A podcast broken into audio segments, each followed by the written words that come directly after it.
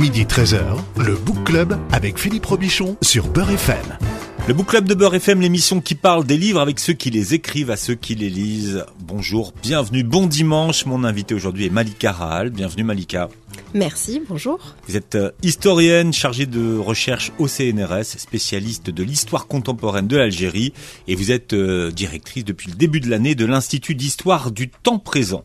Vous publiez euh, Algérie 1962, une histoire populaire aux éditions La Découverte et le mot le plus important du titre, c'est populaire. Hein. vous êtes allé de l'autre côté de l'histoire officielle pour interroger les gens pour voir comment ils avaient vécu cette année 62. À quelles archives nouvelles vous êtes-vous abreuvé alors bah, la difficulté qu'on a quand on est un historien de l'Algérie, c'est que des fois on a des difficultés d'accès aux archives françaises, mais encore plus aux archives euh, algériennes. Et du coup j'ai fait plusieurs euh, choses. J'ai utilisé des mémoires qui étaient publiées par les acteurs, j'ai fait des entretiens, euh, j'ai aussi... alors, j'en ai fait beaucoup dans des enquêtes précédentes, donc hmm. j'en ai fait en tout dans ma vie peut-être 80, et j'en ai réutilisé beaucoup pour cette enquête, parce qu'il y avait toujours un hmm. moment où mes témoins me parlaient de 1962. Et en fait c'est en les écoutant hein, que j'ai eu l'idée d'écrire ce livre sur, sur l'année 60 et puis après, je suis allée chercher des, archives un peu inattendues et des points de vue un peu inattendus, des archives américaines, par exemple, pour trouver comment le consul américain en Algérie euh, racontait l'année 1962, ou hmm. les archives suisses pour voir comment les, les euh, agents de la Croix-Rouge racontaient cette année aussi euh, à nul autre pareil. Oui, ils sont moins impliqués, ils sont à une autre distance, ces gens-là. Ils sont à une autre distance, mais en réalité, ils sont quelques-uns à être sur le terrain. Hmm. Euh, ils sont dans leur voiture, ils voyagent à travers le pays et du coup, ils racontent beaucoup ce qu'ils voient. Euh, ils racontent pour renvoyer à leur hiérarchie, pour hmm. dire un peu ce qui se passe sur le terrain. Tout ne les intéresse pas, mais en fait, dans leur description, du coup, on trouve des confirmations ou des contradictions avec les, euh, les entretiens faits avec les, euh, les témoins, et c'est euh, super intéressant. Ça fait penser d'ailleurs à WikiLeaks, aux, notes qui étaient, hein, aux notes sur l'Algérie qui étaient envoyées par par WikiLeaks. Cette année 1962, euh, dites-nous, est un, un chrononyme. C'est quoi un chrononyme? Alors un chrononyme, c'est une date qui donne son nom à un événement. Donc 1968 pour la France, c'est un chrononyme. Ou 1945 pour la France, c'est un chrononyme, hmm. qui n'est pas le même chrononyme en Algérie. Pour la France, ça fait référence à la libération après la Seconde Guerre mondiale, la fin de la guerre en fait, 44-45. Et puis pour l'Algérie, 45 très vite, c'est le 8 mai 45, les massacres du 8 mai 45, mais c'est une date qui devient voilà, c'est Tif, Guelma, toute la répression mm. dans le mm. dans le Constantinois. On a des émeutes et on a une répression qui dure plusieurs semaines, qui euh, fait des dizaines de milliers de, de morts. Mais dans les deux cas, on a euh, un, un, nom de date qui devient le nom de euh, de l'événement. Et finalement, en Algérie, c'est pas autant le cas en France, mais en Algérie, 62 il suffit de dire ça, et pour les gens, ça fait référence même à plusieurs événements. Ça fait référence à tout ce qui se passe durant cette année, ça devient un raccourci. C'est pas un événement, en fait. Si on dit 62, l'Algérie, on dit pas euh, indépendance. Alors on peut dire indépendance, tous ces mots en fait sont finalement euh, cohabitent. Mm. Finalement, les gens mm. disent indépendance ou ils disent aussi la crise pour dire la crise de l'été 1962 à l'intérieur du FLN. Et donc selon le contexte, quand les gens vous disent 62, même en arabe d'ailleurs, les gens vous disent 62, euh, en 62. Ils le prononcent en français, ce qui en fait est bien l'indicateur que c'est le nom de l'événement finalement. Donc selon le contexte, il faut écouter pour savoir est-ce que les gens font référence à la crise ou est-ce qu'ils font référence à l'indépendance, les festivités, la fin de la guerre, l'OAS. Et dans l'année 1962, il y a même d'autres noms qui viennent se mettre, d'autres noms de période. Les gens vous disent parfois facilement Waqt l'OAS, le temps de la violence de l'OAS, de l'organisation armée secrète, c'est aussi un nom d'événement, un nom d'une période particulière hmm. qui fait référence à certains événements. Et tout ça s'emboîte. Hmm. Et euh, alors, on, on, commémore cette année le 60e anniversaire de, des 62. Euh, Qu'est-ce que ça va changer par rapport au 50e anniversaire? 50 ans, c'est quand même, c'était quand même une date. Euh, 62 a été, euh, le 50e anniversaire de 62 a été occulté d'une certaine façon en Algérie? Alors finalement, le, le 50e, il a été, il a été commémoré. Hein. Il y a eu beaucoup d'événements. Il y en a eu en France, il y en a eu en Algérie. Ce que moi j'avais trouvé intéressant quand euh, j'avais y compris participé à l'organisation d'événements, hmm. c'était le fait que euh, en Algérie, en 2012, on parlait beaucoup de la guerre, on parlait beaucoup de 1954, le déclenchement euh, de la révolution et de la guerre d'indépendance, mais finalement, les récits de 1962 étaient euh, presque inexistants. Il y en avait quelques-uns dans la presse. Il y avait des journalistes qui étaient allés interviewer des témoins pour qu'ils racontent ce qu'ils avaient vécu en 1962. D'ailleurs, j'ai réutilisé moi ces récits. J'ai pu les récupérer et les euh, et les réutiliser. Mais par exemple, j'avais organisé un grand colloque avec beaucoup de collègues. On avait organisé un grand événement à, à Oran en, euh, en 1962. Et puis au moment où on a reçu les propositions de papier, on avait des choses sur l'écho de la révolution algérienne est de 1962 à Cuba, en Amérique latine, en Chine, aux États-Unis, hmm. en France. Mais en Algérie, nous dire concrètement les gens qu'est-ce qu'ils ont vécu, comment ils ont vécu ça, euh, même quelque chose sur la crise d'ailleurs. On n'avait pas, euh, on n'avait pas de retour sur ce qu'avait été 62 en Algérie. Et du coup, cette idée, elle est restée dans ma tête depuis ce moment-là, de me dire mais il faudrait à un moment donné que quelqu'un s'assied pour écrire ce, cette histoire. Hmm. Au bout d'un moment, je me suis dit bon ben finalement ça va être moi qui vais écrire cette histoire. C'est de là parce que vous dites ce livre est né d'une frustration. C'était cette frustration-là que, que vous aviez en tant qu'historienne oui, finalement, pendant que j'organisais ce colloque, je me disais, mais, mais qu'est-ce qu'on sait sur comment les gens, je sais pas, dans les autres guerres, on le sait. Par exemple, Seconde Guerre mondiale, en Europe, on a des gens qui ont travaillé sur le retour des réfugiés comment les grandes ONG internationales ont organisé le retour des réfugiés, mmh. ceux qui sont restés, pas restés, ceux qui sont restés dans des camps pendant encore très longtemps. Mais, alors, on, beaucoup vont découvrir que c'est arrivé en Algérie. Ben moi, qu'il y a des réfugiés qui sont arrivés du Maroc, par exemple. Vous racontez comment ils passent à Oujda. Enfin, c'est cette histoire-là, personne la connaît. C'est énorme. Finalement, quand j'ai commencé à le raconter, alors d'abord j'ai écrit des choses sur mon blog quand j'ai commencé à, à découvrir ces archives.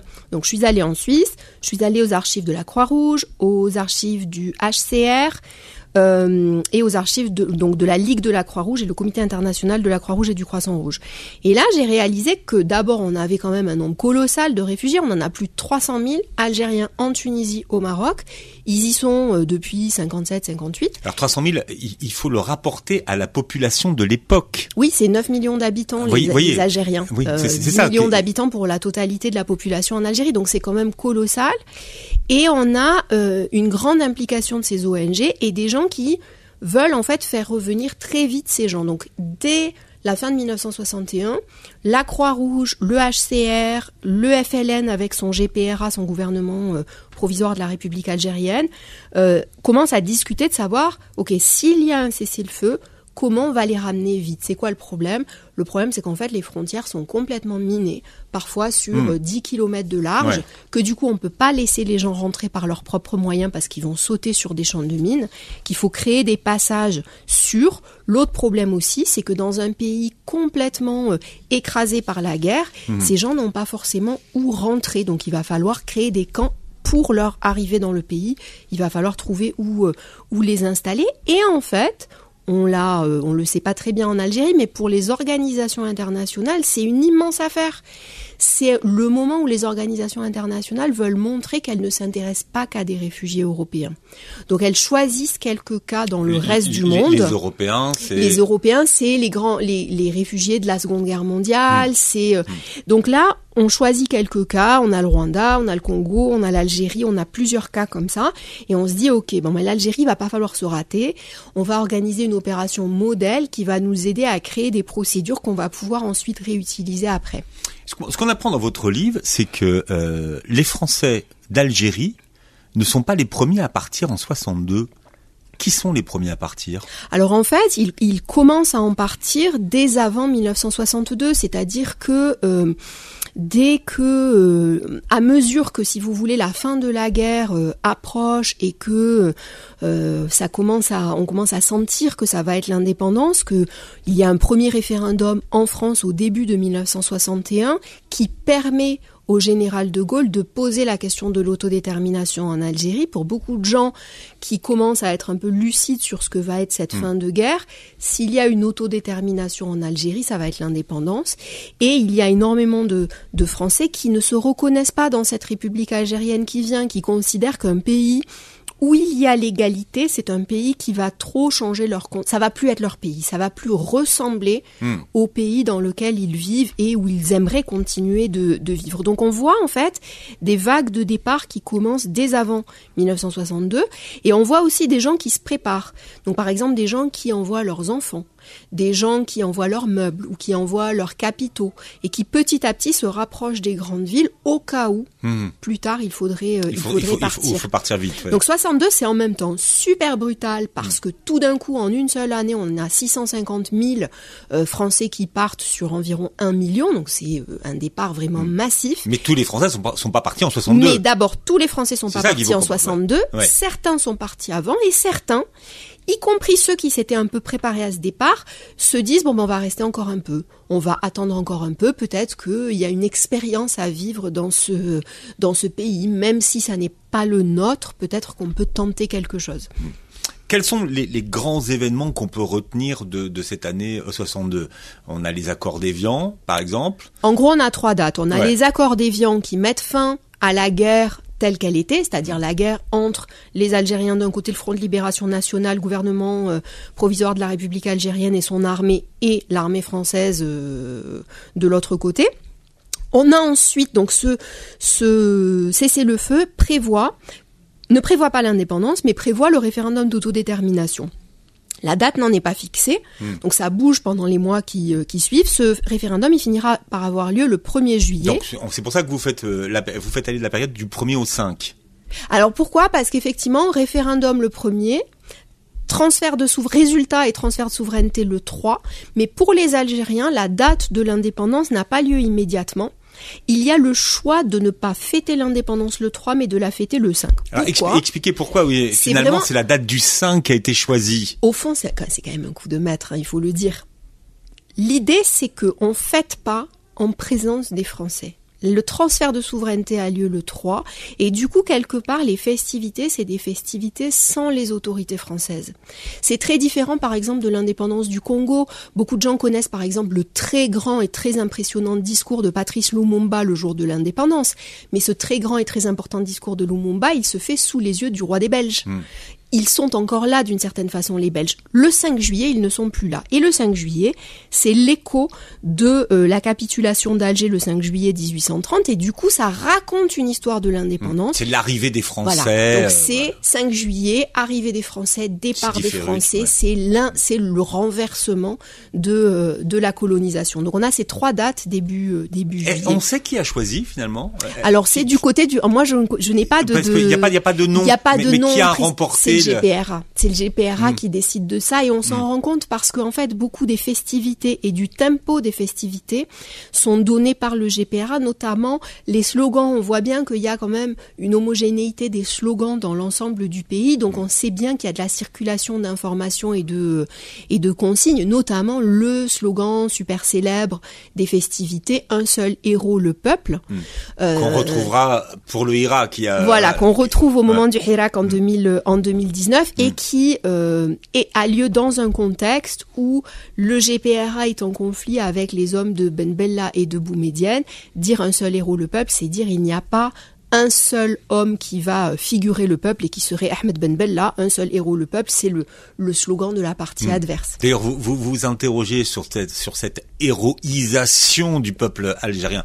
Euh, pour nos jeunes auditeurs GPRA, parce que c'est vrai que pour nous ça, ça, paraît évident, mais pour ceux qui découvrent la période, qu'est-ce que c'est le GPRA Alors le GPRA, c'est le gouvernement provisoire de la République algérienne. Ce qu'il faut comprendre, c'est que peut-être le plus grand enjeu finalement de la guerre à partir de 1954, c'est que au début de la guerre, le FLN est une petite organisation. Le Front de libération nationale, c'est quelques dizaines ou quelques centaines d'hommes euh, au maximum, et l'enjeu, c'est d'abord de réussir à tenir dans le temps, de ne pas s'écrouler sous la répression, de construire une base populaire et de se constituer en État. Donc tout au long de la guerre, le Front de libération nationale va revendiquer les symboles de l'État.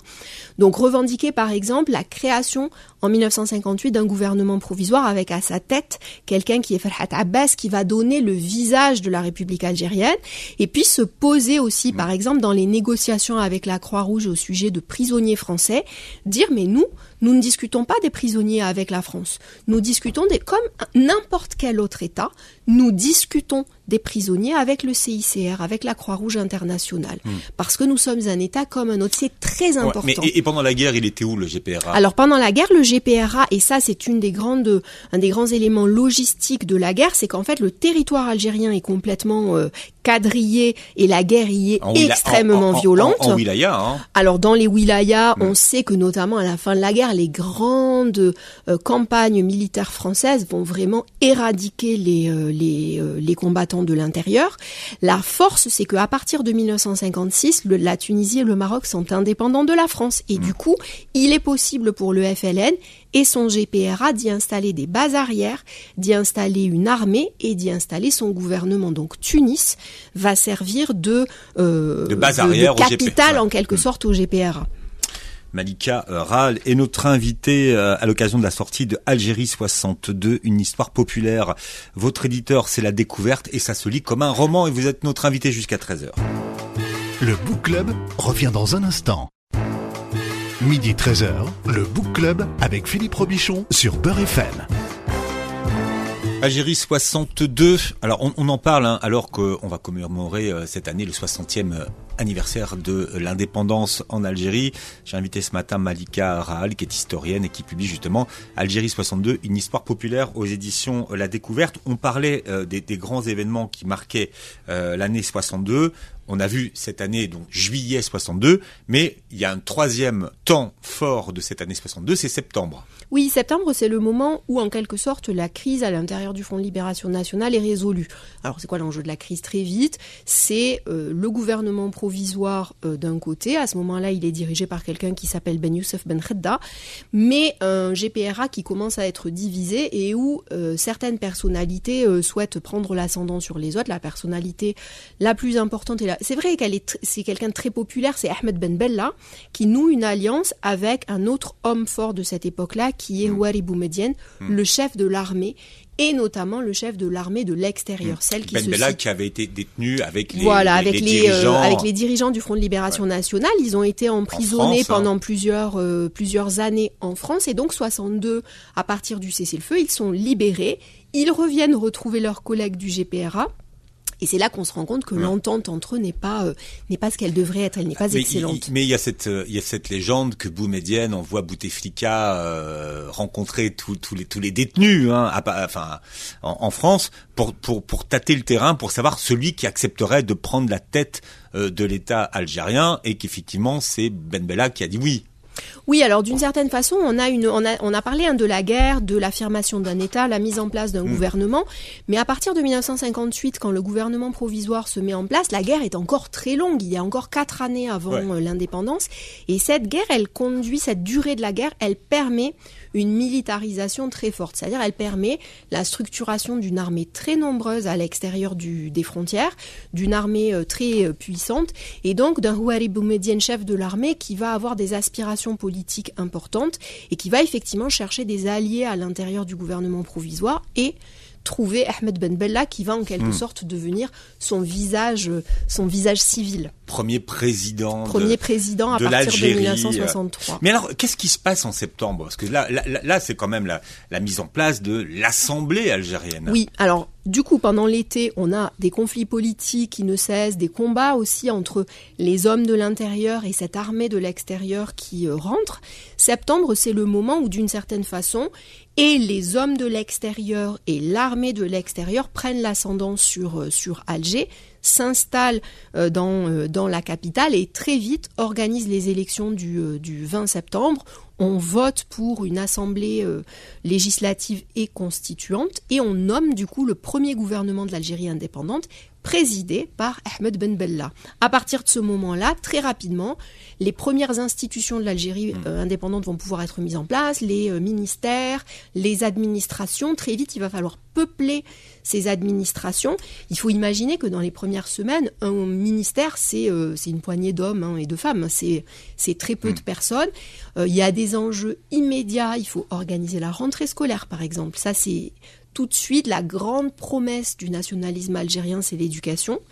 La désorganisation de l'année fait que euh, c'est presque impossible d'avoir un enseignant devant euh, hmm. une classe, et ben, il faut essayer d'organiser euh, la, rentrée. Et après, il y a eu les recrutements à l'extérieur. Exactement, il faut trouver des enseignants, des hmm. enseignants algériens, des enseignants, faire revenir des enseignants français qui étaient partis durant l'été, faire venir des enseignants Comment de l'étranger. Comment on les appelait ceux qui sont revenus à l'indépendance? Alors à l'indépendance, on a toute une foule de gens qui viennent de l'extérieur qui veulent aider la révolution, qui sont volontaires, qu'on va appeler les pieds rouges. Oui, parce qu'il y avait les pieds noirs et ceux qui sont revenus participer à la naissance de, de, ce gouvernement algérien sont les pieds rouges. C'est moins connu, hein, comme expression. C'est moins connu et surtout on connaît bien les pieds rouges français. Mais en réalité, il y a un livre important de, de quelqu'un qui s'appelle Catherine Simon sur ces, sur pieds rouges. Mais en fait, on se rend pas bien compte qu'il n'y a pas que des Français dans cette histoire. C'est que le monde entier a voulu aider l'Algérie. Voilà, il y avait des Soviétiques, il y avait des Yougoslaves, il y avait des médecins cubains, il y avait des ingénieurs yougoslaves, il y avait des Tchèques, il y avait beaucoup de gens du monde arabe. Alors là, c'est encore moins euh, bien connu, mais on avait des Égyptiens, des Syriens. En réalité, euh, à partir de, de, du cessez-le-feu, beaucoup de gens qui ont milité pour l'indépendance de l'Algérie, qui ont soutenu le Front de libération nationale, quelque part ils se disent ben l'endroit où il faut être dans le monde c'est Alger. Il faut aller aider. C'est devenu the place to be d'une certaine façon pour tous les euh, mondialistes de l'époque. Hein.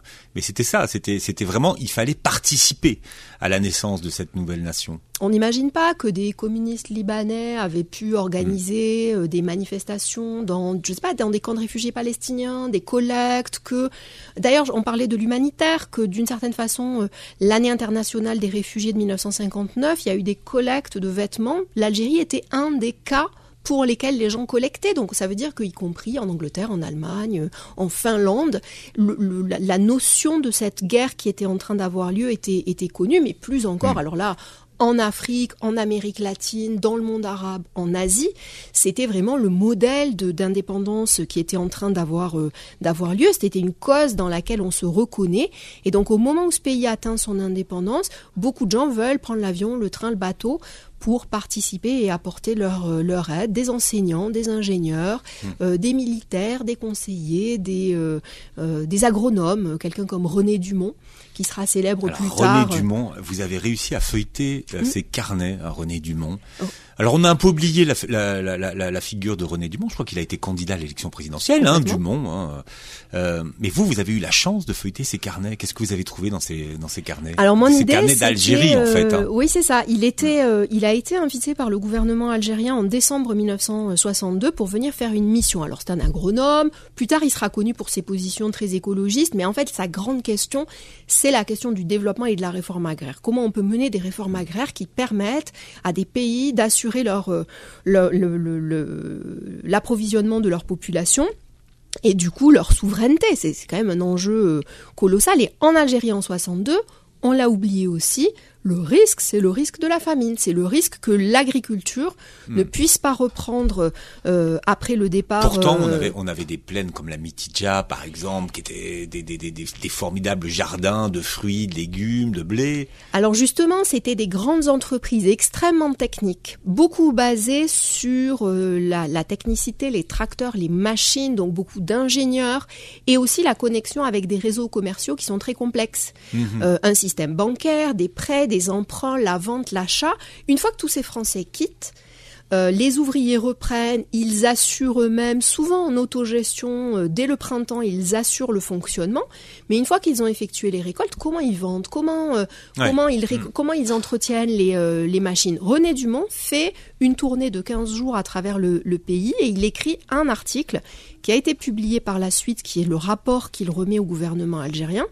Mais c'est vrai que moi, je me demandais un peu si on pouvait avoir des détails plus précis sur les paysans qu'il avait rencontrés, les gens qu'il avait interviewés. Donc j'ai réussi à retrouver ces, ces archives et à l'Algérie, euh, c'est le côté populaire. C'est ça, quand vous dites populaire, c'est-à-dire que vous êtes vous vous êtes intéressé aux gens, finalement, comment ils ont vécu cette transition et comment on est passé d'un état à un autre. Ça s'est pas fait du jour au lendemain, on n'a pas claqué des doigts, il a fallu que tout ça s'installe et se mette en place. Alors la frustration, par exemple, avec les papiers de René Dumont, c'est le fait qu'en réalité, bah, ces carnets, ils sont écrits pour lui-même, donc ils sont pratiquement illisible. Mais si on est très patient, on arrive à trouver les noms des personnes. Alors il va à un endroit précis, il va, je sais pas, à Thieret, il va dans la ferme Tartampion, il rencontre telle ou telle personne et il dit cette personne c'est un ancien combattant, il s'est installé là, il possède deux hectares, il possède deux poules, lui son but. Alors est-ce qu'ils sont d'accord ou pas avec la collectivisation de la terre? Souvent les gens disent hmm. non. Moi j'aimerais bien garder mes deux hectares. Qui faisait partie des, qui faisait partie des réformes. Hein. Qui faisait partie des hmm. réformes qui étaient euh, qui étaient dans l'air et dont le mm. but était aussi de c'était aussi de voir est-ce que ça va marcher ou pas, est-ce que les gens vont vont adhérer ou pas. Et du coup, on, comprend. Lui, son enjeu, c'est de savoir, par exemple, sur les anciennes grandes propriétés, est-ce qu'il y a des techniciens, des gens qui sont suffisamment mm-hmm. formés? Souvent, il y en a pas. Lui, il s'inquiète quand il se rend compte qu'on donne beaucoup de responsabilités à des anciens combattants. Mais souvent, ces anciens combattants, c'était eux les anciens ouvriers agricoles en réalité.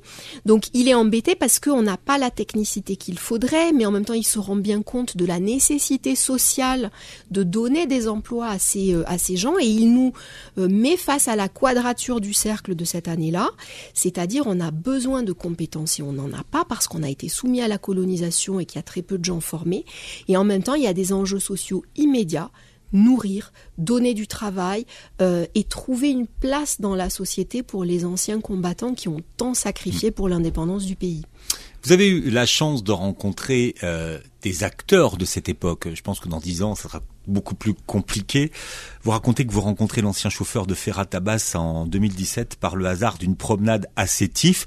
Qu'est-ce que cet ancien chauffeur de Ferrat Abbas a conservé avec lui et qu'est-ce que ça vous apprend dans la façon dont euh, l'Algérie administrée par la France fonctionnait?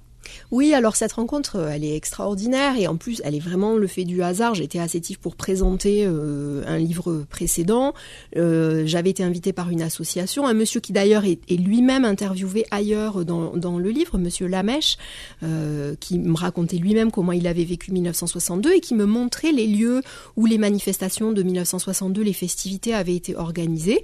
Et on rencontre ce, ce monsieur qu'il me, qu'il me présente en me disant justement, c'est le... Lesquelles festivités? Parce parce que ça a été une année de festivités. Ça a été une année de festivités complètement, complètement dingue, celle autour du 5 juillet, celle du début. Celle de l'indépendance. Celle de l'indépendance. Pas, celle d'après les accords des Non, celle de l'indépendance qui était beaucoup plus publique, qui hmm. était à travers Il y a plus d'images sur celle-là. Beaucoup plus d'images et puis les grandes artères, les grandes rues, les grandes.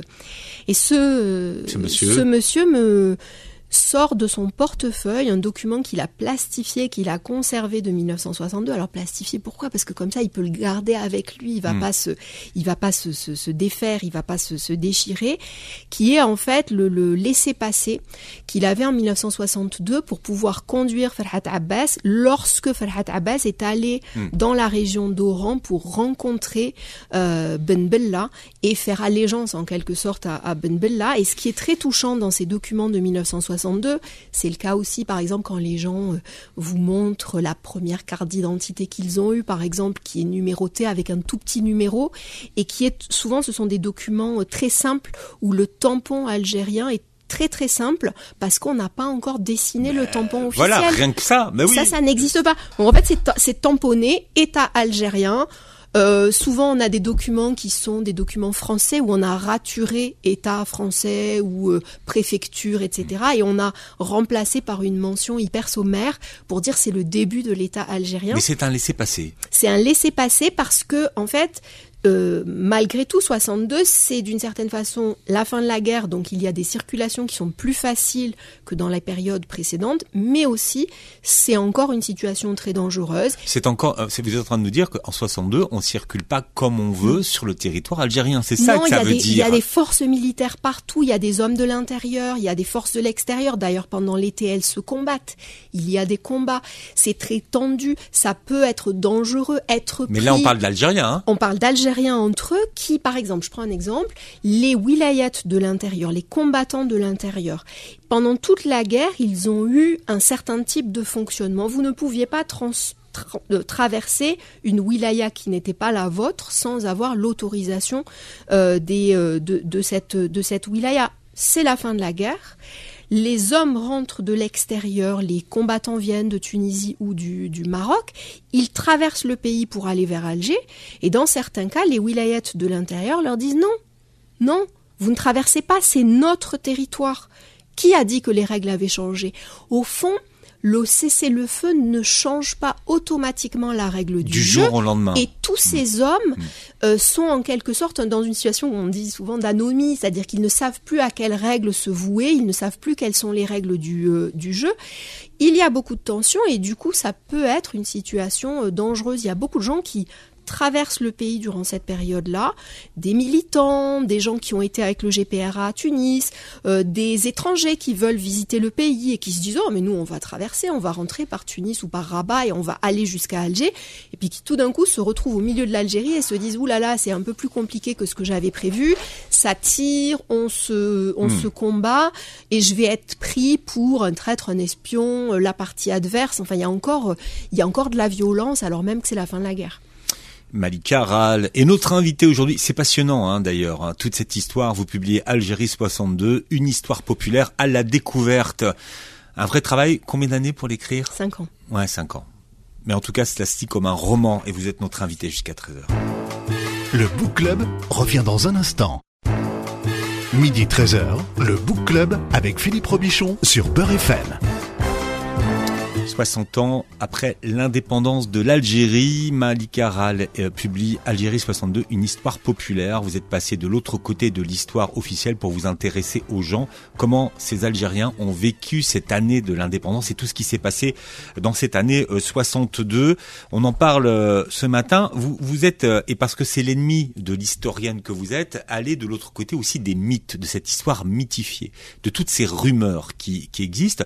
On va prendre, euh, euh, on, va, aller. Alors vous, prenez le, cas d'Oran par exemple, Oran 62. Alors pourquoi déjà on parle de l'été 62 Pourquoi finalement cet événement ne s'est pas également vraiment passé comme l'histoire le retient? Oui, alors bah, en fait, il euh, y a un paradoxe à 1962 que j'ai mis un moment à, saisir exactement. On dit souvent en histoire que l'histoire est écrite par les vainqueurs. Ce qui est paradoxal avec 62, c'est que les vainqueurs sont d'une certaine façon les, Algériens qui euh, atteignent leur indépendance. Et on a beaucoup entendu, et on l'entend encore jusqu'à maintenant, que les Français d'Algérie ont été en quelque sorte les vaincus de cette, de cette euh, histoire. Or, paradoxalement, en France, euh, surtout cette histoire de l'indépendance, elle est connue par leurs témoignages, elle est connue par euh, leurs euh, récits, par leurs ouvrages, par leur ce qui, ce qui se comprend. Parce que d'une certaine façon, l'histoire française de 62, c'est l'histoire du départ de ces pieds noirs que l'on suit jusqu'à leur arrivée en France leur installation souvent douloureuse, mmh, le fait ouais. que accueillir euh, presque un million de personnes sur quelques mois, bah, c'est difficile, que leurs conditions socio-économiques ont été euh, souvent, euh, souvent douloureuses. Mais ce qui était étrange, c'est que côté algérien, on n'a pas une histoire en miroir de cela, que les histoires souvent quotidiennes ou familiales, elles n'ont pas été beaucoup, elles n'ont pas été beaucoup racontées. Et du coup, c'était ça un peu le, c'était ça un peu le but. Alors, dans cette inégalité de, de récits, euh, il y a des événements qui se sont construits comme des événements euh, dramatiques. On va comprendre pourquoi. C'est le cas, par exemple, de ce qui se déroule à Oran en 1962. Ce qui se déroule à Oran en 1962 a souvent été résumé euh, de deux façons qui ne, qui, ne, qui ne vont pas. On a souvent résumé ça au seul 5 juillet 1962 et au fait que le 5 juillet, il y a des violences, mmh. il y a du massacre dans les rues d'Oran, de quoi s'agit-il? Les festivités démarrent euh, à Oran comme dans d'autres villes. Il y a une très grande ferveur, une très grande excitation. Mmh. Dans cette ferveur, quelque chose se passe. Il y a des tirs, il y a des, euh, des rumeurs qui euh, circulent et démarre un massacre dans lequel un certain nombre d'Européens sont enlevés et sont, euh, et sont assassinés. Alors il y a la rumeur de ces enlèvements qui va gonfler. Alors cette rumeur, elle devient euh, énorme dans les mmh. semaines et les mois euh, qui suivent. Et il y a un problème avec cette façon de raconter euh, l'événement, c'est que du coup, ça réduit l'événement de deux façons. On réduit l'événement aux seuls Européens, c'est-à-dire que ce qui se passe le 5 juillet ne serait que un massacre d'Européens, c'est inexact. Il y a aussi des Algériens dont on ne connaît pas le nombre qui sont visés dans ces, euh, dans ces violences. Donc on comprend très bien pourquoi c'est un événement ultra traumatique pour les Européens d'Oran, qui sont très nombreux, qui racontent ensuite cette cette histoire, mais ils ne sont pas les seuls à avoir été visés. Et le deuxième problème, c'est qu'on réduit l'événement au seul 5 juillet, alors même que Oran est un événement qui débute beaucoup plus Toute l'année, en fait. Toute l'année 1962. Au début de l'année 62, déjà. Il n'y a rien qui va à Oran hmm. par rapport aux autres villes du pays. Dès le début de 1962, tout de suite, les témoins de l'époque disent il se passe quelque chose à Oran. La violence qui existe ailleurs dans le pays, elle existe à Alger, hmm. par exemple, la violence de l'organisation armée secrète de l'OAS, mais elle est infiniment plus grande à Oran. Pourquoi? Parce que c'est le bastion euh, de l'Algérie française, c'est la grande ville française, et mm. du coup les soutiens populaires y sont très forts. Comment ça se manifeste? Par le fait que les quartiers algériens sont assiégés, qu'on bombarde, qu'il y a des snipers qui tuent les habitants à l'intérieur de ces quartiers, qu'il y a des snipers qui tuent les habitants dès qu'ils sortent de ces quartiers, que ces quartiers sont affamés, ont du mal à se ravitailler, que à Oran comme dans d'autres villes, les blessés de l'OAS qui vont dans des hôpitaux publics sont achevés par l'OAS dans les euh, euh, dans les hôpitaux. Donc le degré de violence est beaucoup plus grand à Oran qu'ailleurs, mhm. et aussi cette violence de l'OAS, elle dure presque jusqu'au 1er juillet. Elle dure jusqu'à la toute fin du mois de juin. À Alger, elle s'arrête plus tôt, elle s'arrête presque mhm. dix jours plus tôt. Et du coup, à Alger, la, la, tension, elle a le temps de redescendre un peu. À Oran, c'est pas le cas. On passe sans transition de la violence de l'OAS à la festivité du, euh, du 5 juillet. Et du coup, dans cette atmosphère d'excitation très forte du 5 juillet, lorsqu'il y a des rumeurs qui disent l'OAS a tué des femmes dans les bus, a tiré sur... Ben, en fait, c'est tout à fait euh, vraisemblable. C'est faux, mais c'est mm. vraisemblable. Et ces rumeurs se euh, répandent comme des traînées de feu et provoquent, nourrissent en quelque sorte mm. la violence vengeresse qui vise à la fois des Européens et vise tous les Algériens qui sont convaincus d'avoir d'une façon ou d'une autre collaboré avec l'occupant français. Vous prenez euh, des histoires qui ont circulé, qui sont devenues des mythes et qui, qui font partie de l'histoire. Par exemple, l'histoire du sang volé. Oui, alors ça c'est le cas dans toute l'Algérie euh, à la, dès le début de l'année 1962. À mesure qu'on s'approche du, euh, du cessez-le-feu, on a des rumeurs qui disent que les Français, des, des Français sont enlevés par le FLN, qui les amènent dans des lieux pour leur voler leur sang, pour les utiliser pour euh, transfuser des blessés algériens de l'OAS euh, qui auraient été enlevés des hôpitaux publics et amenés dans des cliniques de fortune, que le, le, FLN aurait eu besoin mhm. de ce sang pour permettre à ces blessés de, de survivre. C'est évidemment faux. Euh, mais ces rumeurs. Mais ça part d'où? Parce qu'une une, une, rumeur, ça part quand même toujours d'un fait. Oui, il y a des enlèvements d'Européens qui euh, qui existent. Par ailleurs, on sait. Par le FLN, par, par alors par tout le monde, on est dans une situation de chaos, on hmm. est dans une situation où il n'y a pas d'autorité algérienne euh, structurée qui soit présente sur le territoire. On est dans la période avant l'indépendance, ça veut dire le gouvernement est à l'extérieur, ça veut dire toute l'armée des frontières est à l'extérieur. Donc on a très peu d'hommes en fait à l'intérieur. Ils ont énormément de mal à hmm. affirmer leur autorité sur tout et tout le monde. Donc effectivement, on a du banditisme, on a des gens qui mettent en place des barrages, on a probablement des gens qui, euh, qui enlèvent en, en grand nombre on n'a pas des gens qui enlèvent pour voler le sang. Euh, ça, ça c'est quelque chose qui, euh, qui euh, n'existe pas. mais cette rumeur du sang volé, on comprend bien sa portée symbolique. C'est-à-dire ces Algériens qui sont à deux doigts de trouver leur indépendance, ils sont en train de voler la substantifique moelle, en quelque sorte, l'énergie, la force vitale des Français d'Algérie pour construire leur hmm. pays, leur pays nouveau. Vous vous intéressez à la vraie histoire de ce qu'on a appelé les, biens vacants. Ça, c'est super intéressant finalement. Euh, et c'est une histoire qui s'est terminée il y a peu de temps en fait, l'histoire des biens vacants, quand on y pense. En vrai, elle s'est pas encore terminée. C'est-à-dire que dans le langage courant en Algérie aujourd'hui, cette notion de bien vacant, elle est tout le temps utilisée. On en a tout le temps besoin pour parler de la propriété d'un appartement, d'une mmh. maison, de quelque chose mmh. qu'on a obtenu ou pas obtenu. Euh, de quoi s'agit-il? Eh ben, 650 000 Français quittent euh, le pays durant l'année 1962. On est dans une situation où un tiers de la population algérienne est sans logis hmm. en 1962. Donc en réalité, très vite, les logements ainsi euh, vidés de leurs habitants sont réoccupés par euh, par des Algériens. Il n'y a pas de il y a pas beaucoup de, de, choix. On a énormément de gens qui circulent, donc des gens qui vont s'installer dans un appartement, puis le laisser, le donner, en être chassé, hmm. être remplacé par d'autres. Tout le monde bouge durant cette durant cette euh, cette période.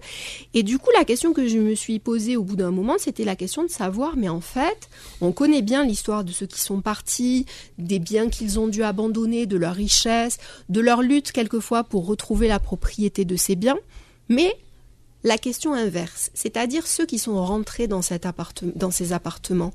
Comment ils ont fait? Qu'est-ce qu'ils ont fait pour les titres de propriété? Qu'est-ce qu'ils ont fait avec les objets qu'ils ont euh, trouvés? Et quand j'ai commencé à vous, vous posez une question. Que sont devenus les meubles, sont devenus les meubles de, ces appartements? Et vous aviez un antiquaire à côté de, de chez vous, à Alger. Et ça part de là quand même finalement l'histoire, puisqu'on a retrouvé ces meubles qui subitement se sont retrouvés sur le marché. En fait, j'ai découvert euh, très peu, hein, mais quelques annotations de personnes qui avaient vécu cette époque-là et qui disaient, mais oui, l'Algérie était le plus grand marché puces de la Méditerranée. Vous pouviez très facilement acheter une armoire normande ou euh, un piano ou euh, un violon ou euh, des livres ou des BD. Beaucoup de jeunes qui disent ah ben oui pour une bouchée de pain on pouvait acheter des collections entières de BD et du coup ça nous a voilà c'était ça le c'était ça la richesse de notre jeunesse c'était le fait de pouvoir s'offrir tout à coup ces ces biens mais aussi finalement quand on pose la question comme ça aux familles euh, ça ressort tout de suite. Et je ne savais pas qu'on pouvait poser la question, y compris par exemple dans ma propre famille. Ma mère a assisté à la présentation du livre il y a quelques semaines. Et elle m'a dit, mais tu sais, notre horloge en petit marbre noir, super française en fait, elle vient de chez tes grands-parents à Alger et elle était dans leur appartement qu'ils ont occupé dans les années 60. Euh, et elle a alors de circulation en circulation, elle s'est retrouvée euh, chez mes parents quand j'étais enfant. Je n'avais aucune idée que cette horloge super franchouille avait, un, avait une histoire algérienne en quelque sorte. Et toutes les familles ont des histoires comme ça. Il y avait toutes les familles qui ont pu. Occuper et bénéficier de ces biens. Il y a des cartons de photos qui parfois ont été détruits ou ont été mis de côté, ou des livres, ou des, euh, ou des biens qui du coup permettaient de montrer une certaine distinction des biens français qui permettaient de, de montrer qu'on était un peu d'une classe, euh, d'une classe supérieure parce que nous, tout à coup, on allait s'asseoir sur des hmm. tables hautes plutôt que la Meïda basse. D'autres, au contraire, qui disaient, ah non, cette, haute, table haute, c'était français, c'était très français. Très français. Donc, dans certains milieux, c'était un objet de distinction et dans d'autres, c'était un objet très étranger dont on voulait se débarrasser pour revenir à ce, qu'on, ce qui nous mettait le plus à l'aise, c'est-à-dire des choses basses, des familles où on a gardé très précieusement, parce que c'était ça la richesse de la famille, ces biens qui avaient été obtenus en 62, euh, et d'autres familles où on disait non, dormir dans le lit de gens étrangers euh, à notre famille, c'est inacceptable, il faut se débarrasser de ces mm. biens et les remplacer par nos propres objets. Vous vous intéressez également à la culture de 62. Qu'est-ce que vous retenez comme film à voir de, sur cette année 62 Alors il y a, y a, des choses euh, connues et des choses moins bien connues. Par exemple, euh, on a Vautier quand même. On a alors Vautier, avec euh, avec Rachdi qui euh, produisent l'un des premiers films de l'Algérie indépendante en, Algérie indépendante en 1964, euh, donc qui euh, réutilisent des rushs réalisés par leurs étudiants en cinéma en 1962-63 et qui s'ouvrent avec cette vue aérienne d'Alger et une voix off qui effectue le retournement spatial, qui filme Alger en disant il est venu le temps bienvenue dans le ciel hmm. euh, que nous avons aménagé pour vous. Avec, vous l'aimez ce euh, film ou pas Ah, j'ai été, je suis partagée parce que on sent que vous êtes très partagée par ce. Par la première fois que je l'ai vu, je l'ai trouvé très énervant parce que c'est un film très euh, propagande révolution agraire, etc. Donc il m'avait pas trop plu. Je trouvais que c'était de la propagande du très FLN de, de, de l'époque. Et puis en le revoyant, en préparant ce livre, je me suis rendu compte que derrière ça, il y avait quelque chose de super touchant qui était ça en fait. Ça s'appelle comment pour, pour ceux qui nous écoutent, qui, qui, qui pourraient voir Pardon, le titre m'échappe. C'est pas Algérie année zéro. Euh, Peuple en marche. Voilà, Peuple en marche. Euh, donc c'est, il effectue avec sa voix ce retournement et ça fait écho à l'autre premier film euh, algérien qui est le film Une si jeune paix euh, qui, euh, alors là pour le coup, n'est pas un documentaire, mais est un film de fiction qui raconte l'histoire de deux enfants algériens durant la période transitoire des orphelins de la, de la guerre, et qui lui aussi commence avec une scène d'Alger vue d'avion, euh, et qui lui aussi effectue le retournement spatial, c'est-à-dire cet Alger qu'on voyait d'avion. Euh, la vue d'avion, c'est quand même une vue du pouvoir, c'est une vue de l'armée française, c'est une vue euh, de la domination, mais là tout d'un coup, cette vue d'avion, elle est utilisée pour dire l'indépendance et avec un zoom sur une grande maison française euh, où on, s'approche du, du, portail avec la grille et puis la grille est cassée, le portail s'ouvre et ces enfants orphelins rentrent dans la maison qui va devenir le, foyer de ces enfants orphelins. Et ça vraiment de nouveau la voix off commence Nanzoro il el et regardons l'Algérie, c'est-à-dire tout d'un coup sortons du regard colonial qui nous a niés pendant si longtemps pour, euh, pour regarder ce pays qui est désormais le nôtre. Malika Ral, vous êtes une historienne, historienne des détails. Ah oui, ces détails sont parlants, les ah anecdotes sont parlantes. Ah ouais, non vraiment. Bon, votre livre c'est un bonheur à lire. Euh, je vous vois tous les dix ans, mais bon, faut vous laisser le temps de, de décrire. Vous prenez le temps. Une histoire. Alors Algérie 62, une histoire populaire. Ça vient de sortir à la découverte. Merci d'avoir été avec nous. Vous pourrez réécouter d'ailleurs l'émission en podcast et voir la vidéo de cette émission sur notre chaîne YouTube. Passez une très belle journée sur Beurre FM. À bientôt, Malika. À bientôt. Pas dans dix ans. Pas dans dix ans. Hein. Retrouvez le Book Club tous les dimanches de midi à 13h sur Beurre FM.